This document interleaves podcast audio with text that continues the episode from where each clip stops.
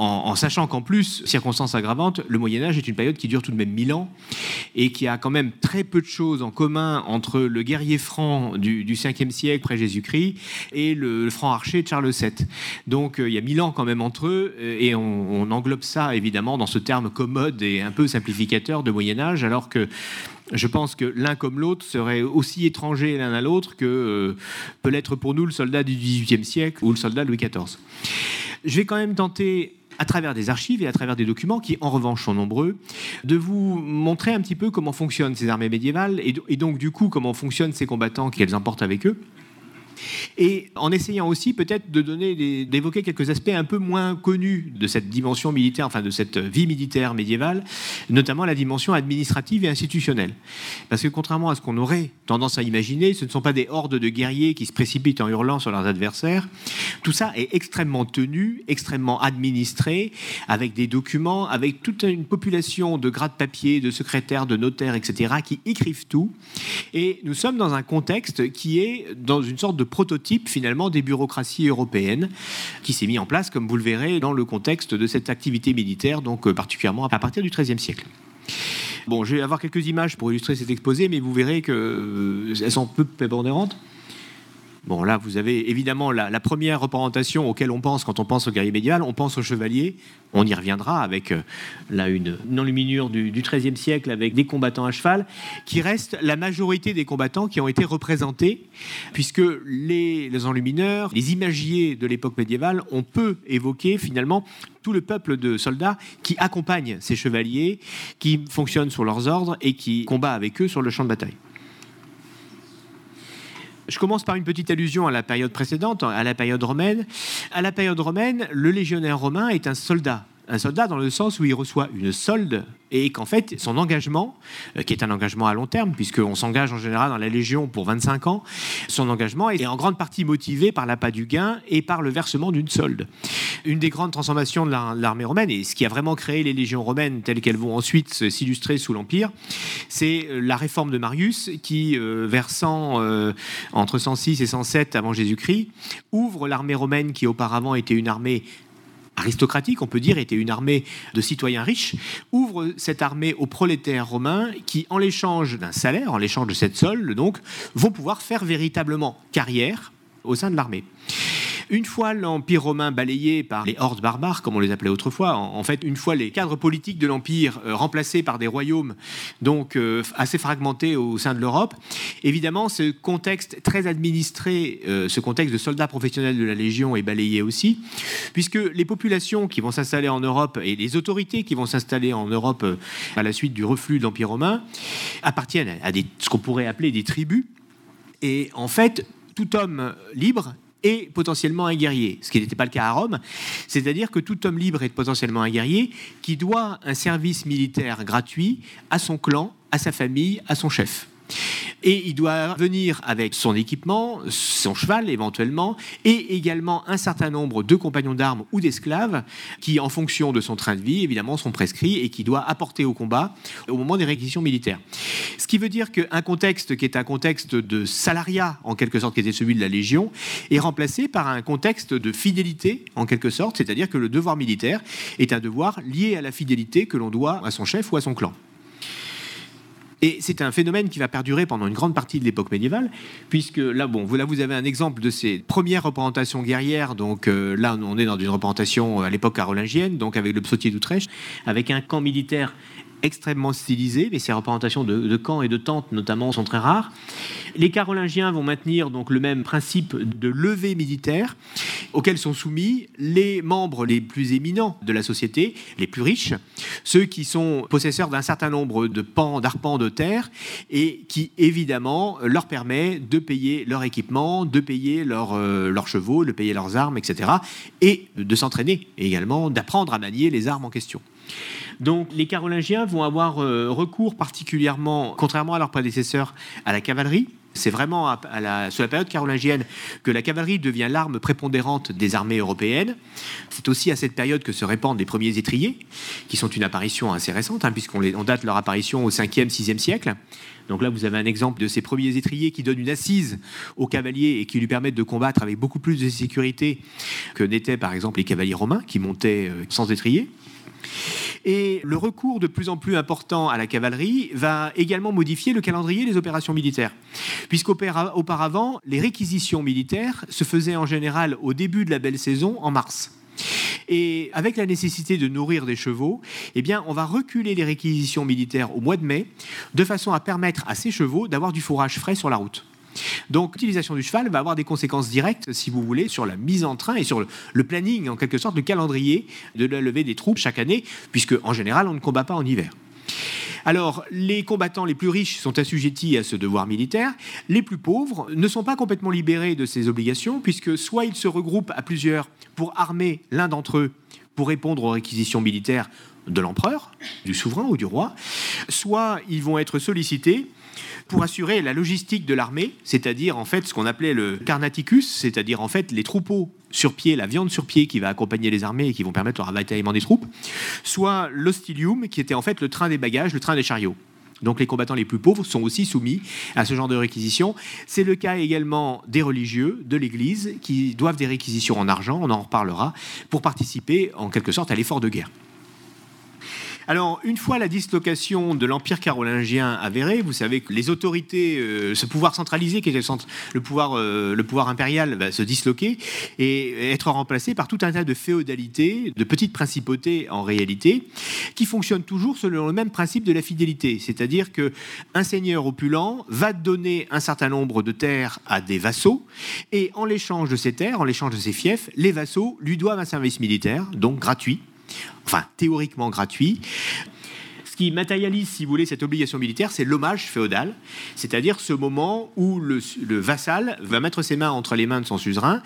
recevoir la confirmation de la terre qu'il a reçue en dotation, en concession, pourrait-on dire, mais en échange, évidemment, à l'appel de son suzerain, il doit courir avec ses armes, ses chevaux, ses compagnons, pour défendre ses territoires ou participer éventuellement à des opérations lointaines. Alors, à cette période féodale, donc, le privilège de la guerre est un privilège proprement aristocratique qui revient à ce qu'on appelle à l'époque dans les textes et chez les chroniqueurs le miles, c'est-à-dire en fait le, combattant noble. Le, miles, c'est le, militaire en quelque sorte, qui est un cavalier noble. Et petit à petit, l'Église va donner à ces gentilshommes en général turbulents et qui ne respectent ni les biens de l'Église, ni souvent les biens de leurs voisins, va essayer de leur donner une éthique qui va devenir ce qu'on appelle l'éthique chevaleresque. Et donc ces miles vont se transformer en chevaliers, auquel est attaché un idéal évidemment de défense de la veuve, de l'orphelin, de la chrétienté, etc., qui est une sorte de tentative de l'Église de contrôler les mauvais penchants de ces jeunes garçons pillards dont la guerre est en réalité, est à vrai dire, non seulement le métier, mais également la justification de leurs privilèges sociaux, c'est-à-dire l'exemption de l'impôt et également la concession d'une terre, donc le fief, qui leur est remis. Sauf que les fameuses obligations militaires euh, sont des obligations pesantes. D'une part, le chevalier est une véritable machine de guerre, qui manie un, équipement sophistiqué, qui également est le maître d'une technique de combat extrêmement sophistiquée, qui est à partir de la fin du XIe, début du XIIe siècle, le combat à la lance couchée, c'est-à-dire qu'en fait on couche la lance sous le bras, on la coince sous le bras pour désarçonner l'adversaire qui est une, une, technique de combat où les cavaliers ou les chevaliers excellent, mais qui nécessite d'avoir des chevaux extrêmement bien dressés, et donc des chevaux coûteux. Et donc là, vous avez un pion d'échec à, gauche où vous avez justement des combattants du XIIe siècle affrontés selon cette technique de la lance couchée, et à droite, une représentation du XIIIe siècle qui vous montre ce, chevalier chrétien, donc au moment de l'hommage, recevant donc son casque, les mains dressées dans le geste de l'hommage avec sa bannière à côté de lui.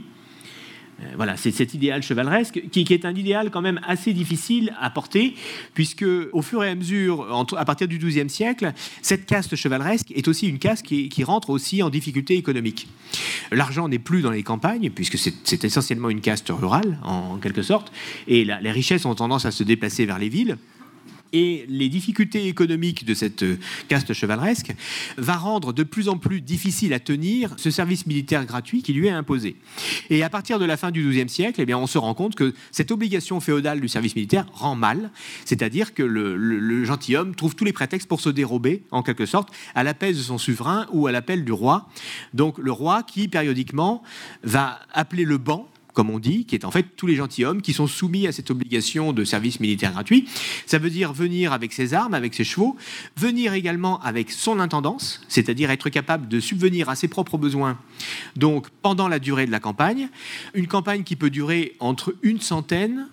de jours, théoriquement, et qui souvent se réduit à une quarantaine de jours, en réalité. Ce qui rend très difficile, évidemment, les opérations militaires de longue durée, parce qu'au bout de 40 jours, vous avez toujours le risque que les gentilshommes que vous avez appelés à vos côtés eh bien, se dérobent et retournent administrer leur fief. À partir de la fin du XIIe siècle, les souverains européens doivent inventer d'autres systèmes pour euh, s'assurer la fidélité gratuite de leurs vassaux. Et va commencer à se mettre en place, plusieurs systèmes vont être trouvés pour compenser ces limites du service militaire gratuit. La première, c'est ce qu'on appelle l'écuage. L'écuage, c'est-à-dire qu'en fait, le service militaire va donner lieu à une gratification en argent pour euh, essayer de remonter un petit peu l'enthousiasme de ces jeunes gentilshommes euh, qui trouvent un peu pesante quand même cette obligation militaire qu'ils doivent en échange des territoires qui leur sont concédés. Le deuxième recours qui va être trouvé pour permettre de, garder des effectifs aux armées européennes euh, en état de battre, c'est aussi de faire appel à d'autres catégories sociales que les gentilshommes, en faisant appel également aux bonnes villes, qui sont en fait des zones économiquement en développement à la fin du XIIe et au XIIIe siècle. Dès 1181 en Angleterre, mais en Angleterre c'est normal parce que l'Angleterre est un royaume très peu peuplé. La population de l'Angleterre médiévale représente à peu près un tiers de la population du royaume de France, puisque le, roi d'Angleterre a à peu près 5 millions de sujets, alors que le roi de France a, entre entre 15 et 17 millions de sujets, donc à la même époque. Donc en Angleterre, ce problème d'effectifs se pose un peu plus tôt. Et donc le roi d'Angleterre, puis le roi de France, Philippe Auguste, en 1194, vont instituer ce qu'on appelle la, prisia euh, servientum, c'est-à-dire la prisée des sergents. Les sergents, ce sont ces combattants roturiers que les communes vont armer, que les villes libres vont armer pour assister le roi dans sa mission de défense du royaume. Et euh, les villes ne vont pas être les seules à être taxées, puisque les abbayes elles-mêmes et les institutions ecclésiastiques doivent fournir des combattants et doivent armer un certain nombre de sergents, donc qui sont ces combattants roturiers, qui vont suppléer en quelque sorte la défaillance de l'aristocratie. Et la troisième solution, c'est enfin le recours à des mercenaires qui se met en place à la même, à la même époque, donc avec là des combattants qui sont euh, payés à la tâche en quelque sorte en fonction des besoins, avec toujours le risque évidemment au moment où ces mercenaires se débandent et où on arrête de les payer, qu'ils fassent subir aux populations civiles évidemment leur errance et leur mauvais penchant. Donc ici, vous avez une représentation de la, Bible de Massierovski, qui est un, un, très très beau manuscrit du milieu du XIIIe siècle. Vous voyez justement et les sergents ces sergents d'armes, donc fournis par les communes ou par les institutions ecclésiastiques, que vous voyez ici, qui sont des, piétons. Donc, et également, euh, ce qui est le corollaire de la mise en place de ce service militaire payant de ce service militaire contre gratification, qui est la naissance d'une intendance militaire proprement dite. Parce que à l'époque où c'est un gentilhomme qui fournissait évidemment, euh, qui venait pour répondre à son obligation militaire, à son devoir militaire, eh bien évidemment il était autonome, c'est-à-dire qu'il venait avec sa logistique, avec ses vivres, avec ses chevaux, ses tentes, son équipage, ses hommes ces piétons, etc. Donc, bref, chaque maison, en quelque sorte, se déplaçait de façon à être autonome en campagne et, à pouvoir subvenir à tous ses besoins. Le souverain distribuant des gratifications à l'issue de, la, campagne, évidemment, pour récompenser tout le monde. Avec la mise en place d'un service militaire gratuit, il faut prévoir éventuellement que les combattants les moins argentés puissent bénéficier de ravitaillement, puissent bénéficier d'armement, puissent bénéficier également de ces supports, de ce soutien logistique, évidemment, qui ne sont pas forcément en mesure d'amener de leur côté. La, tendance aux intendances militaires à se développer à partir du XIIIe siècle. Et ce charroi militaire, c'est une représentation assez rare et en est une, des illustrations. Alors, ce recours à un service militaire soldé, alors on commence à utiliser un terme, pas encore le terme de soldat, mais le terme de soudoyer, soudoyer, c'est-à-dire en fait un combattant qui reçoit une solde, euh, qui va évidemment être à l'origine de notre terme soldat d'aujourd'hui que nous utilisons, c'est-à-dire qui est bien défini par le salaire et par la gratification en argent qu'il reçoit en l'échange de son service militaire. En Angleterre, qui, comme je le disais, euh, est un royaume peu peuplé, en fait, les rois d'Angleterre, assez pragmatiques, vont mettre en place un système qui est un système euh, de recrutement particulier, qui est ce qu'on appelle l'endenture. L'endenture, qui est une sorte de contrat, en fait, qui permet de recruter notamment des corps de roturiers, notamment des corps d'archers. Mais je vais vous montrer un contrat, un d'endenture particulier euh, tout à l'heure. Alors, cette naissance de l'intendance militaire, en fait, donne lieu à la création d'équipages, proprement dit, de chariots, et également à la création d'une véritable administration qui va pouvoir répondre aux besoins de l'armée et répondre à ces contraintes logistiques, évidemment, que l'armée ne peut plus assurer elle-même. Les archives deviennent de plus en plus loquaces à partir du XIIIe siècle sur le ravitaillement des combattants, sur leur armement, parce qu'on a des traces de commandes, on a des traces de, de véritables marchés qui sont passés avec des fournisseurs, de façon à fournir à l'armée tout ce qu'elle a besoin pour être autonome en campagne, même si une grande partie des armées, évidemment contemporaines, vivent sur le pays vivent euh, au détriment de la population, évidemment, euh, qu'elle côtoie au cours de la campagne. On a par exemple des archives qui nous donnent par le menu, au début du XIVe siècle, le détail de la ration alimentaire des soldats anglais qui sont stationnés en Écosse. Le, XIIIe et le XIVe siècle, c'est une grande période de rivalité entre l'Écosse et, l'Angleterre. L'Écosse qui a, évidemment des velléités d'indépendance. Et il se trouve que les garnisons anglaises en Écosse, on a des archives très précieuses qui indiquent quelles sont les denrées qui sont livrées à ces garnisons anglaises. Des rations de fèves, de porc salé, de bœuf et de bière. Et on se rend compte que quand on calcule la ration alimentaire d'un soldat anglais en Écosse, on dépasse les 5300 calories par jour, ce qui est beaucoup. Ce qui est même assez, important, assez énorme par rapport aux 3500 calories que les diététiciens recommandent pour un homme ayant des activités physiques régulières. Donc on a quand même des soldats qui manifestement sont bien nourris et avec une nourriture riche. Euh, le bœuf étant longtemps considéré comme une nourriture à, soldats, c'est une viande lourde comme on l'appelle euh, à l'époque, alors les gentilshommes se nourrissent plutôt de volailles ou de gibier. Le bœuf est une nourriture de soldats. Les gardes de la couronne d'Angleterre d'ailleurs ont conservé ce nom de beef eaters, c'est-à-dire des mangeurs de bœuf en fait, jusqu'à aujourd'hui. Les archives euh, montrent aussi l'apparition d'une nouvelle denrée qui va devenir le régime alimentaire privilégié des combattants et des soldats, aussi bien en Angleterre que sur le continent. À partir de la fin du XIIIe siècle, les marins et les pêcheurs de la Baltique vont mettre au point une technique de salage du hareng directement sur les bateaux. Auparavant, on pêchait le hareng, mais le hareng était consommé frais et c'était un, poisson qui était plutôt un poisson considéré comme cher. Parce qu'évidemment, euh, il pouvait se dépérir vite. On faisait quelquefois un, léger fumage ou, un léger salage pour prolonger sa durée de vie et sa conservation. Et en fait, les marins nabatiques vont inventer une méthode dans de véritables bateaux-usines, pourrait-on dire, de ce qu'on appelle le caquage du hareng. C'est-à-dire qu'on met des harengs en cac, c'est-à-dire en tonneaux salés, sur le bateau même, Exactement comme aujourd'hui, on va surgeler le poisson, si vous voulez, directement en mer pour le livrer, donc euh, déjà congelé au consommateur euh, en arrivant au port. Là, c'est pareil, sauf qu'on sort du bateau des tonneaux de hareng tout salé, vidé et salé. Et ce hareng, donc, qui est d'un faible prix, facile à transporter et qui se conserve pendant près d'un an, va devenir la ration alimentaire de base et la source de protéines de base du soldat euh, pendant toute la, fin du Moyen Âge, donc au, au XIVe et XVe siècle. On a d'ailleurs un épisode, ces harengs salés sont liés à une anecdote. Vous connaissez tous sans doute la fameuse bataille des harengs, qui est une bataille qui a eu lieu lors du siège d'Orléans, euh, donc à l'époque de Jeanne d'Arc, où les défenseurs d'Orléans ont essayé d'intercepter un convoi de ravitaillement de l'armée anglaise, qui était composé également de tonneaux de harengs de ce type. Tentative d'assaut qui s'est d'ailleurs traduite par une déconfiture sévère, et les, soldats français ont fini euh, exécutés au milieu de harengs déversés sur le sol et de tonneaux éventrés. Donc un épisode assez peu glorieux, mais en tout cas qui montre comment cette protéine qui est le hareng va devenir la ration de combat, si vous voulez, réglementaire du combattant euh, à l'époque médiévale. En plus, le hareng a un avantage, c'est comme c'est un poisson, il peut être consommé aussi bien en période de carême qu'en période euh, ordinaire. On a également, au gré de cette naissance d'une véritable intendance militaire, on a également quelques archives sur des commandes d'armes qui permettent d'équiper des combattants. Euh, on a notamment un document que vous retrouverez dans l'exposition, parce qu'on en a fait un petit multimédia qui est assez, éclairant, une opération militaire qui a eu lieu en 1295, qui est en fait une tentative d'attaque de l'Angleterre par Philippe le Bel. Et à l'occasion de cette expédition, sans lendemain d'ailleurs, Philippe le Bel va commander de quoi équiper près de 15 000 hommes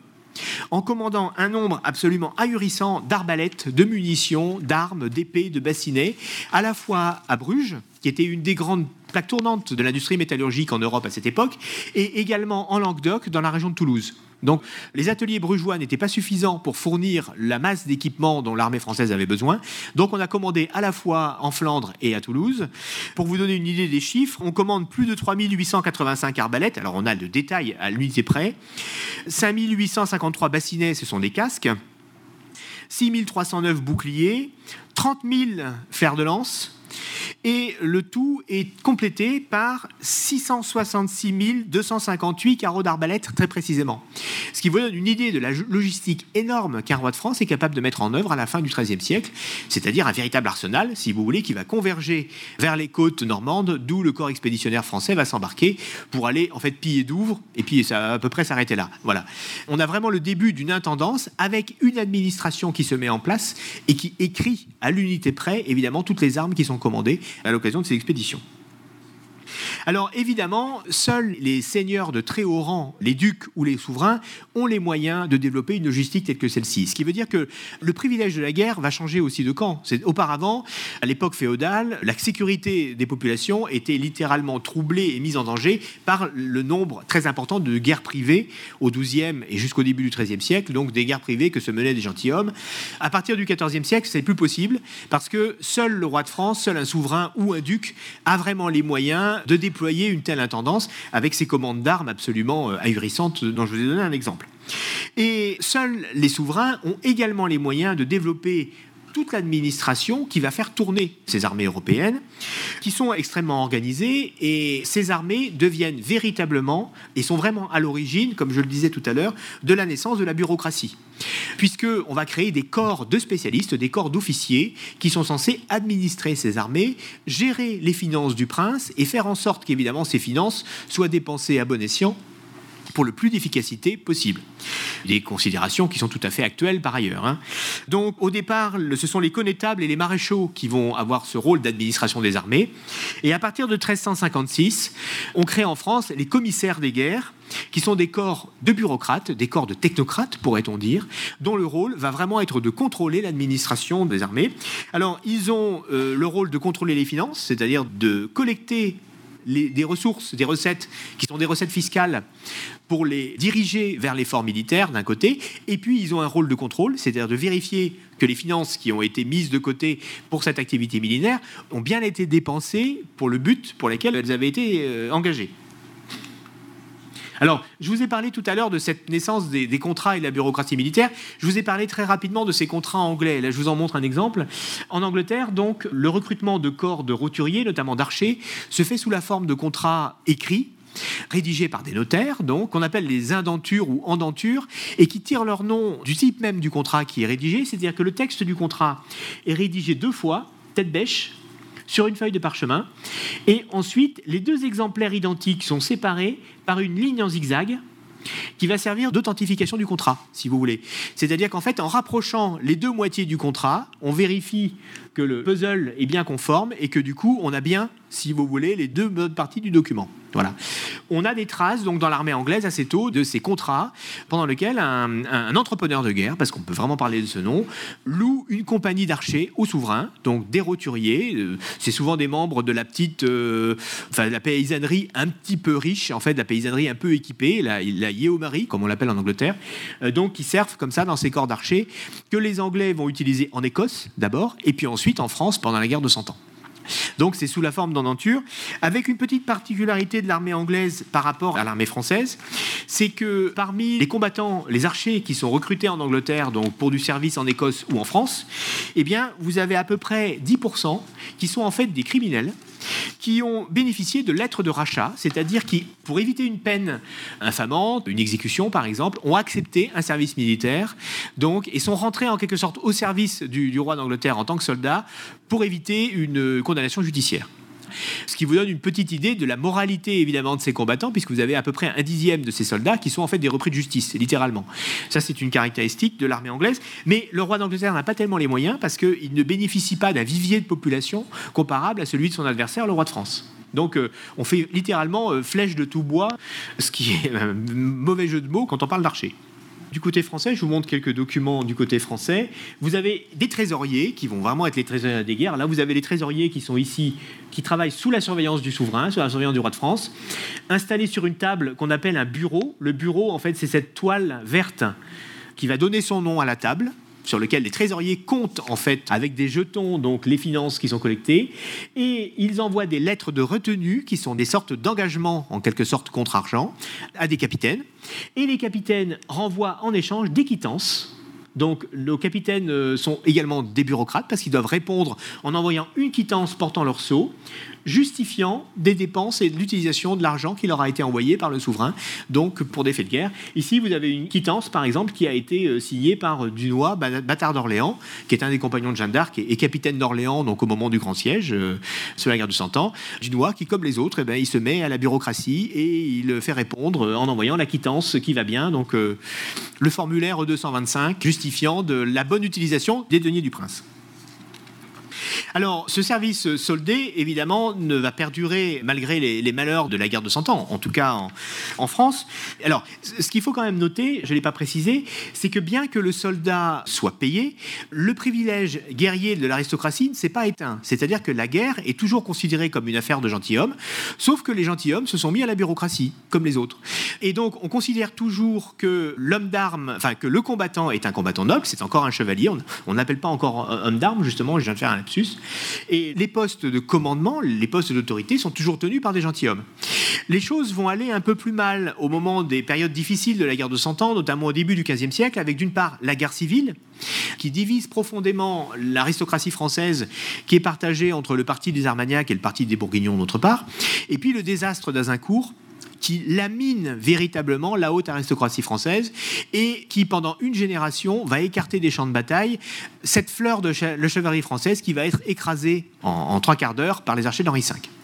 Et donc Charles VII, euh, quand il essaye de recréer une armée, donc Charles VII, le futur Charles VII, qui est en exil au-delà de la Loire, au sud de la Loire, celui qu'on appelle le petit roi de Bourges. Bon, cette dénomination un peu condescendante doit être prise avec euh, relativement de prudence parce qu'en réalité, le petit roi de Bourges, le petit dauphin Charles, est beaucoup plus riche que son adversaire, le duc de Bedford, régent d'Angleterre, donc, et a beaucoup plus de moyens que l'adversaire anglais qui tient en gros toute la France du Nord. Mais le dauphin Charles doit recréer une administration doit recréer une fiscalité afin de recréer en quelque sorte une armée et de recréer cette administration militaire qui a été laminée par les désastres donc de son adolescence.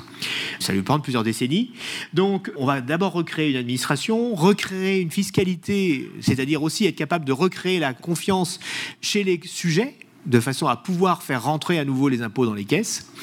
Et le roi de France doit solder de façon assez modeste les soldats qui combattent pour lui, qui sont d'ailleurs souvent des étrangers, des Écossais, des Aragonais, des Italiens, qui vont servir le roi de France contre un salaire, contre une solde, qui est assez modique, hein, puisque un cavalier est rémunéré à peu près 10 livres par mois. Euh, pour vous donner une idée, une livre, c'est à peu près le salaire euh, hebdomadaire d'un manœuvre.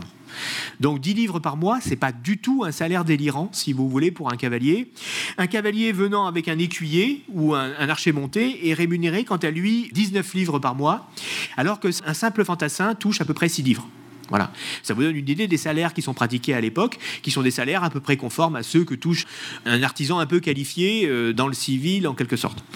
Et donc, le roi de France a donc une véritable armée qui est soldée, en quelque sorte, grâce aux ressources que lui rapportent les maigres revenus fiscaux de ses États. Et on ne parle plus de chevaliers, parce qu'une grande partie de ces combattants ne sont plus des nobles, ce sont des roturiers qui se sont faits entrepreneurs de guerre en quelque sorte, et que l'on va commencer à appeler hommes d'armes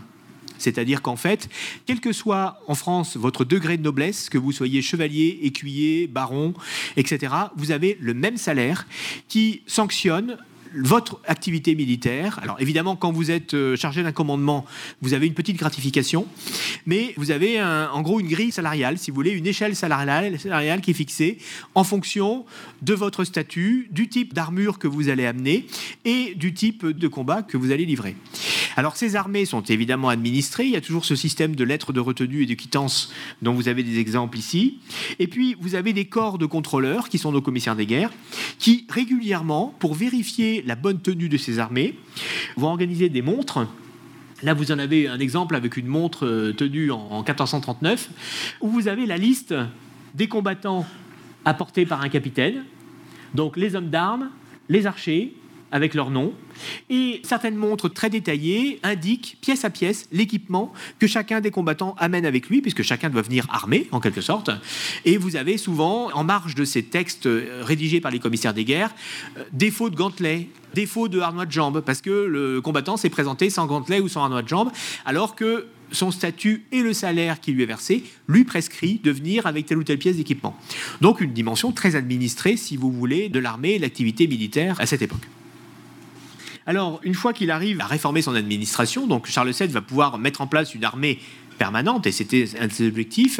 Et il arrive en 1445 à créer ce qu'on appelle la Grande Ordonnance. La Grande Ordonnance, malheureusement, dont le texte est perdu, qui va être la base de la réforme de l'armée française, donc pour la reconquête finale du royaume, donc à la fin de la guerre de Cent Ans juste avant les opérations en Normandie et en Guyenne, qui vont marquer l'évacuation définitive des Anglais du continent sauf Calais, qui reste entre les mains euh, anglaises jusqu'au XVIe siècle. Et donc, Charles VII va créer ce qu'on appelle l'ordinaire des guerres, c'est-à-dire un corps de cavalerie permanent, composé de gentilshommes. Alors, chaque gentilhomme est à la tête d'une lance. La lance, c'est-à-dire que c'est l'homme d'armes monté, en général bien équipé, euh, équipé d'une armure complète, avec un certain nombre de personnes qui vont le suivre, donc souvent un écuyer, un ou deux archers ou arbalétriers à cheval, et puis un certain nombre de piétons dont le nombre n'est pas forcément connu. Ce qui fait qu'en fait, chaque lance correspond entre 6 et 9 hommes, si vous voulez, à peu près. Et donc l'ordonnance de 1445 crée l'ordinaire des guerres, qui solde en permanence, y compris l'hiver, et ça c'est une nouveauté, 1500 lances, ce qui fait un effectif, selon le mode de calcul, d'entre 6 000 et 9 000 hommes, qui sont sur le pied de guerre en permanence pour répondre aux réquisitions militaires que le roi juge de leur imposer. De fait, la reprise de la Normandie en 1450 va se faire sans l'interruption hivernale qui était traditionnelle dans les armées médiévales, et on reste en campagne, y compris l'hiver, ce qui va d'ailleurs épuiser l'adversaire anglais qui va devoir lâcher la Normandie, où il était implanté depuis 40 ans, donc en espace de quelques mois, en fait, l'armée anglaise est obligée de décrocher. La grande ordonnance est complétée donc en 1448 par un autre texte qui va instituer une infanterie permanente qui vient appuyer ces corps de cavalerie parce qu'on se rend compte qu'on ne peut plus se passer d'infanterie. Et cette infanterie, ça sera les francs archers qui sont en fait des membres plutôt des notables en fait, des notables ruraux, des notables roturiers, qui en l'échange d'une exemption de la taille, qui est l'impôt personnel permanent que les financiers de Charles VII vont mettre en place, eh bien, en l'échange de cette exemption fiscale, ils doivent un service militaire quand on les requiert, quand on les appelle, donc, et au cours de ces périodes de levée militaire, ils sont rémunérés 4 sols par jour, c'est-à-dire à peu près le salaire moyen d'un manœuvre à cette époque. Donc, les francs archers sont réquisitionnés, en quelque sorte, selon des périodes militaires. Ils vont être relativement efficaces pendant la reprise de la Normandie, et puis, petit à petit, l'institution des francs archers va rencontrer de plus en plus de critiques parce que les notables locaux qui, évidemment, sont rentrés dans ces corps de francs archers, comme les chevaliers auparavant, trouvent tous les prétextes pour ne pas servir et pour ne pas se rendre à la réquisition. C'est-à-dire qu'ils sont bien contents d'avoir l'exemption fiscale, mais quand il s'agit de prendre sa salade et d'aller effectivement défendre le royaume, là, on est tout de suite nettement moins volontaire. Et donc, en fait, les réquisitions ne vont pas donner grand-chose. D'autant plus que le privilège de la guerre comme étant un exercice aristocratique perdure longtemps en France, et contrairement à ce qui arrive en Angleterre, on hésite à confier à ces francs archers leur équipement. C'est-à-dire qu'en gros, l'armement est soigneusement mis dans des entrepôts fermés à clé et on ne sort l'armement qu'au moment où on en a besoin. Parce qu'on ne veut pas laisser trop d'armes circuler dans les catégories sociales inférieures, si vous voulez, de la société, parce qu'on considère que c'est toujours une source de sédition d'avoir en gros des manants armés en permanence. Ce qui fait que ces soldats ne peuvent pas s'entraîner. C'est-à-dire que les soldats anglais, les archers du roi d'Angleterre, eux, il leur était prescrit de s'entraîner à l'arc tous les dimanches après la messe. Et donc, bon, pour être un archer efficace, il faut s'entraîner longtemps. C'est-à-dire que c'est une véritable pratique. On doit développer sa musculature pour l'exercice du tir à l'arc, etc. Donc, l'entraînement est très important. En France, on va choisir d'avoir des arbalétriers parce que l'arbalète a un avantage par rapport à l'arc, c'est que n'importe quel crétin peut utiliser une arbalète, en réalité. C'est très facile à utiliser, c'est une arme qui ne demande pas de puissance musculaire particulière, puisque c'est le mécanisme, en fait, le système de cranequin, de cric, ou le système de poulie qui va bander l'arc, c'est pas vous qui euh, devez vous développer une musculature spéciale pour bander votre arbalète, et en plus, vous pouvez ajuster votre tir longtemps. C'est-à-dire que vous n'avez pas à apprendre à viser, puisque de toute façon, vous pouvez de façon relativement confortable et sans fatigue ajuster votre adversaire, donc aussi longtemps que vous voulez, puisque c'est pas vous qui tirez sur la corde. Donc l'arbalète va rester une arme privilégiée en France, malgré sa faible cadence de tir, parce que c'est une arme qui peut être donnée à des combattants non entraînés. Et la moitié des combattants euh, français euh, à l'époque médiévale sont des arbalétriers, parce que c'est vraiment une arme commune. Se développent d'ailleurs des corps d'arbalétriers à cheval. Je vous en illustre un exemple ici, qui, en général se déplacent à cheval et combattent soit à cheval, soit à pied à l'arbalète. Vous en avez ici une illustration avec ces arbalétriers donc, que Louis XI amène contre les Suisses, puisque Louis XI va être le premier des souverains français. Il est encore le jeune dauphin à l'époque, vous voyez d'ailleurs le, dauphin qui orne ses bannières, va être le premier euh, futur roi de France, a rencontré ces combattants d'Outremont, que sont les Suisses, qui vont apporter un modèle d'infanterie et de combat d'infanterie qui va révolutionner la pratique de la guerre en Europe. Puisque la Suisse est un pays pauvre à l'époque, la Confédération suisse est un pays pauvre, qui ne bénéficie pas d'aristocratie ayant les moyens d'élever des chevaux et de développer une cavalerie. Et en fait, les rudes montagnards suisses vont développer des techniques de combat qui leur permettent de résister aux cavaleries de leurs voisins les Habsbourg d'abord, qui évidemment s'offusquent de la velléité d'indépendance des cantons suisses, et ensuite le duc de Bourgogne Charles le Téméraire, qui va particulièrement euh, lutter contre les Suisses, instrumentalisé contre lui par Louis XI, qui avait pu mesurer dans ses jeunes années l'efficacité de ses combattants. Et en fait, à partir des années 1480, donc le modèle de l'infanterie suisse se met en place. Alors ce n'est plus du tout cette infanterie composé de supplétifs qui accompagnent les maisons des gentilshommes, c'est-à-dire que auparavant l'infanterie était considérée comme une force presque négligeable. De fait, on ne la comptabilise jamais dans les chroniques médiévales, puisque vous avez le gentilhomme lui, on sait qu'il est là, on connaît son nom et on sait sur combien de gentilshommes on peut compter. Éventuellement, quand le chroniqueur est généreux, il compte le nombre de soldats armés, les écuyers, les coutilleux qui l'accompagnent, qui composent une cavalerie légère en quelque sorte encore efficace. Par contre, le nombre de soldats et de piétons que le gentilhomme amène au sein de sa lance, ça, en général, on les passe sous silence. Voilà. Avec le développement de l'infanterie à la Suisse, euh, c'est plus du tout le cas, puisque la majorité des combattants sont des fantassins très organisés dans le cadre de véritables bataillons où la dimension collective du combat, évidemment, est très importante. Et là, vous en avez une illustration avec ces Suisses, avec leurs longues piques et leurs halbardes, qui sont en fait retranchés dans l'enclos d'une léproserie et qui combattent les troupes du roi de France et à qui elles vont tenir tête pendant de longues heures, à la grande stupéfaction de leurs adversaires. Et ce modèle suisse donc va se répandre en Europe à la fin du XVe siècle et va donner les cadres d'un nouveau contexte militaire, si vous voulez, où là on ne va plus parler de lance, mais on va parler de véritablement de régiment, de régiment d'infanterie, qui change la physionomie de la guerre mais en France, où on est toujours très attaché à ce privilège aristocratique de la guerre, cette révolution va mettre beaucoup de temps à s'imposer. Il va falloir attendre en fait le milieu du XVIe siècle pour que naisse véritablement une infanterie française armée, équipée et organisée à la Suisse, donc dans le cadre de régiments organisés en quelque sorte. Il va y avoir des tentatives sous François Ier avec la création des légions, mais en général les rois de France s'appuient essentiellement sur des mercenaires suisses gascons ou allemands pour essayer de compenser la faiblesse de l'infanterie française. Et ce n'est qu'au milieu du XVIe siècle que va naître en France, en quelque sorte, ce qu'on peut appeler le soldat moderne, c'est-à-dire ce soldat enrégimenté, qui n'est plus le membre d'une maison qu'il suit péniblement à pied, mais qui constitue vraiment des bataillons d'infanterie autonomes. Et enfin, cette infanterie qui va naître de cette évolution tactique et, sociale également, qui va être celle de la guerre à partir de la fin du XVe siècle, où euh, là on est dans le cadre de véritables unités d'infanterie qui vont être capables de résister contre les cavaleries nobles qui jusque-là avaient le monopole de la guerre, en quelque sorte, avaient le, privilège de la guerre, et qui vont révolutionner littéralement la pratique de la guerre, donc, et ce jusqu'à la fin du règne de Louis XIV.